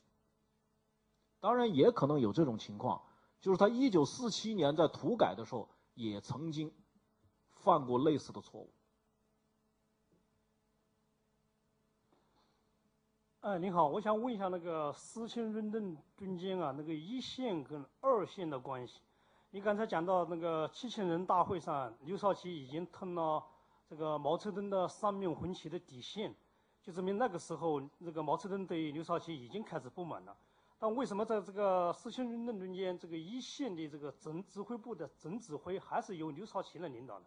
那么，如果说这个二线那个时候已经没有权利了，为什么毛泽东总是可以从外地回来，想开一个会议就开一个会议，然后他又可以这个很容易的就发动了文化大革命呢？好，呃，这样的七千人大会啊，毛泽东对刘少奇不满，但这个时候他并没有最后下定要什么解决刘少奇的问题，他只是一种不满，呃，因为刘少奇对于三年大跃进的困难原因的分析，他不满意。那么，实际上呢，这个中央一线和二线的关系啊，在一九六二年上半年的时候，这个界限比较清楚，就毛泽东基本上不管中央一线的事情。但是我前面已经提到，一九六二年七月份到九月份，中共中央开了一个北戴河会议和八届十中全会，这以后的情况就变化了，就是毛泽东啊，就一线跟二线的关系变成。有时候毛泽东又到了一线，有时候毛泽东又到二线，就变成这么一个关系，他就变得界限模糊了。所以毛泽东一会儿到一线去指挥国际反修，一会儿又回来领导一下国内的社教。他顾得上的时候他就管社教，顾不上的时候就让刘少奇去管社教。但是呢，毛泽东跟刘少奇的尖锐冲突不是在任命刘少奇当四清五反总指挥以前，而是在这之后，而是在一九六四年的八月份以后。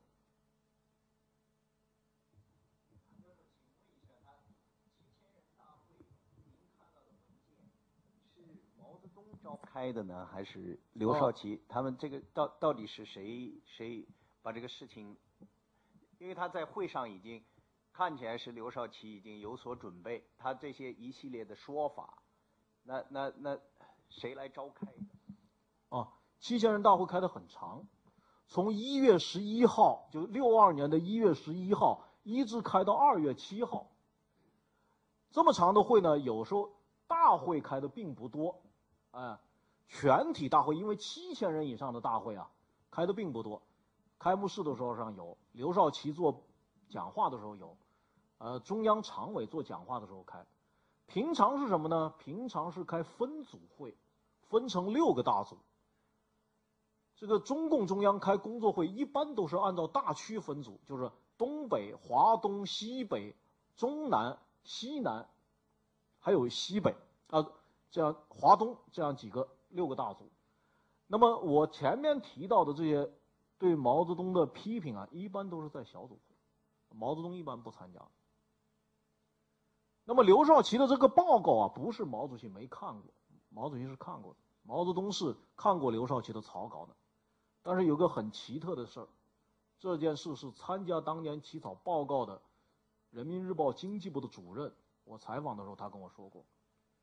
他说：“这个报告是在钓鱼台起草的，起草以后内部的争论非常大。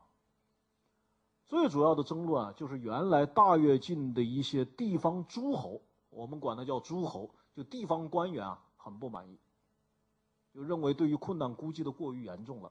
比方说柯庆施，比方说李井泉。那么后来呢，这个报告没有定稿，送给了毛。”结果毛啊说了一句：“说政治局不要讨论了，直接发给会议讨论。”张佩啊，就是人民日报经济部这个主任张佩，当年起草这个文件，他说他当时就觉得很蹊跷，因为一般提供给中央工作会议的报告是一定要经过政治局讨论、通过以后再提交的，这次非常奇怪，毛泽东说不讨论，发下去吧。但是我从这里面啊。似乎能解读出毛泽东对这个报告一开始就不满意。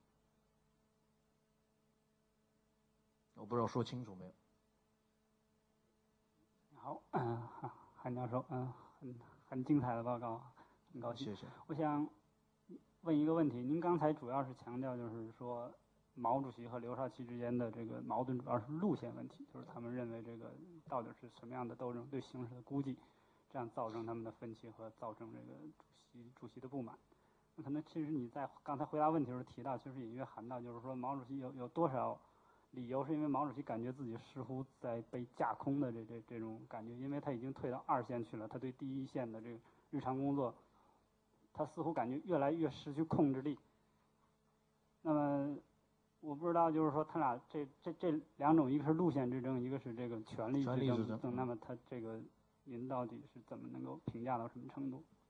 哪个哪个比例占的是是多少？大概很难划分。呃，我个人的看法，因为呃，有很多人认为，我也我也不否认毛流之间的冲突啊是有权力成分在里面，啊，有权力较量的成分在里面，我不否认。因为毛泽东自己都说过，毛泽东后来在六六年、六七年跟胡志明、跟卡波巴鲁库都谈过，他说我是大权旁落。啊，我现在在北北京说话不灵了。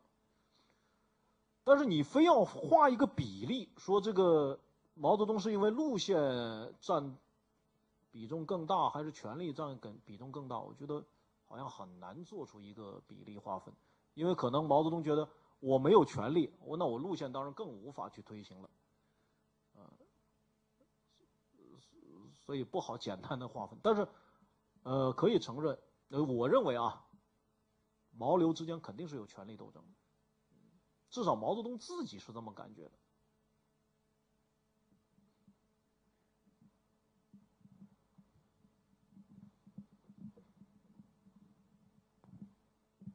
呃，韩韩教授，非常感谢您的报告。刚才呃您已经那个就是解释了，就是说这个文革的发动实际上是有它的这个必然性的。那我我想就是接着这个问题，我想再问一下，因为我我我也有一些思索，就是说这个文革为什么会最后变成一场这个人道方面的一场灾难，而且是持续了十年之久？那么这个就是说从您他这个发动的时候，是就是说对于呃毛泽东来说，这场运动实际上是一个可控的，或者说从这个国家的这个角度来说，这场运动实际上还是在这个。高层可以控制的范围内，还是说实际上到最后实际上已经是失控的状态？整个这个国家、民族、这个人、人、人民。好，呃，应该说，在文化大革命发动的第一个阶段，就是一九六六年到一九六八年吧。呃，这个第一个阶段，应该说文化大革命，应该说是不好控制，不是一个可控制的阶段。那么为什么不可控制呢？毛泽东实际上在文化大革命发动之前啊，在中央高层他实际上已经变成了一个孤家寡人，他不相信任何人。那当然他有两支力量他是要利用的，第一支力量就是军队的力量，这个他是看到了。但是呢，文化大革命最初的阶段，他不希望用军队的力量去控制文化大革命。所以他不动用这支力量，这样一来，文化大革命就不可控了。另外一支力量呢，就是红卫兵的力量。他为什么要动用学生啊？他因为只有学生可以发动起来，可以成为一个文化大革命的呃排头兵吧。而学生运动一旦发动起来，是不可控的。啊，这在座的同学，我不知道参加过学生运动没有。所以文化大革命的头三年，后来毛泽东自己感觉到了，所以他不得不在一九六八年派出工宣队和军宣队，使得文化大革命，力图使文化大革命进入一个可控的程序里面。他因为文化大革命到了六八年以后，武斗啊，还有夺权啊，呃，他已经他已经觉得有问题了。但是我这里想讲什么，还想强调一点，对于文化大革命啊，千万不要以为毛泽东。是事先设计好了一整套方案才发动的。其实毛泽东啊，自己根本心里没数。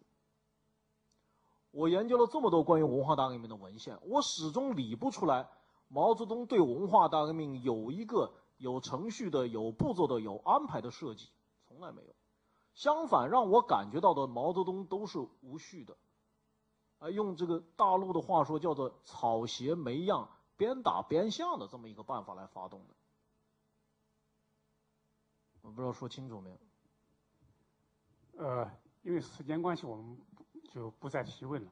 我这里补充一个跟事情有关的小小的细节，因为我们在座很多都是大学生，都是同学。那么，呃，大家知道这个六六年文革开始以后，呃，大学停停止高考，停止招生，还停止了一样，就是停止。大学生没有毕业，留在学校参加文化大革命。那么当时在校的学生，大学生前后五届，对，差不多都是六一年到六五年陆续入校。那么这些学生正好相当一批，最后六五年进校不行，但相当一批比就赶上了这个四清运动。那么在四清运动，就是六像六三六四年、六五年很多这个工作组里面的这个帮忙的很多都是大学生。那么，所以这些学生呢，呃，其实真正在校念书的时间不是很多。呃，接着，然后他们又参加了文化大革命。那么这些人里面有相当一部分现在在国内是占据了这个重要的领导岗位，包括我们知道的胡锦涛、温家宝和其他一些这个占占据重要岗位的人。所以这一段的经历，从四清到文化大革命的经历。对他们而言，应该是他们人生生命当中很重要的一段，对他们的思维方式，对他们的意识形态，应该有很大的形塑的作用。那么，我们这个系列讲座今就到此为止。那么，我们也非常感谢各位一直以来从上个学期以来的这个支持，呃，希望今后有机会继续这个跟大家交流。谢谢，谢谢大家。